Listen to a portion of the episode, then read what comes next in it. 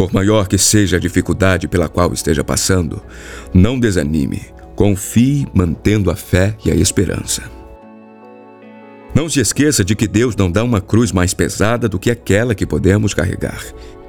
Ele dá a lição e as provas conforme o nível de entendimento e evolução do espírito de cada um de nós.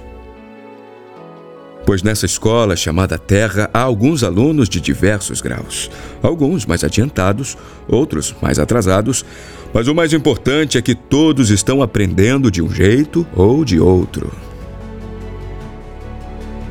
Então busquemos compreender as nossas limitações e as dos outros, sem jamais perder a fé e a esperança.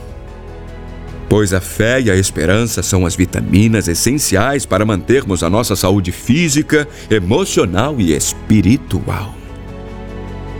Com essas palavras, eu espero lhe proporcionar um pouco de conforto e dar a força necessária para que enfrente este difícil momento. Foque o seu pensamento em coisas positivas e esqueça as ruins. Bloqueie todo pensamento negativo e derrotista. A superação começa na nossa mente. É importante que confie em você mesmo e no seu triunfo. Tenha fé e esperança e lute com todas as suas forças pela superação. Pois com determinação tudo se consegue. E quando se plantam coisas boas, logo, logo se colhem coisas melhores. Lembre-se, Jesus está no leme deste barco da vida, nos guiando e nos amparando em todos os instantes.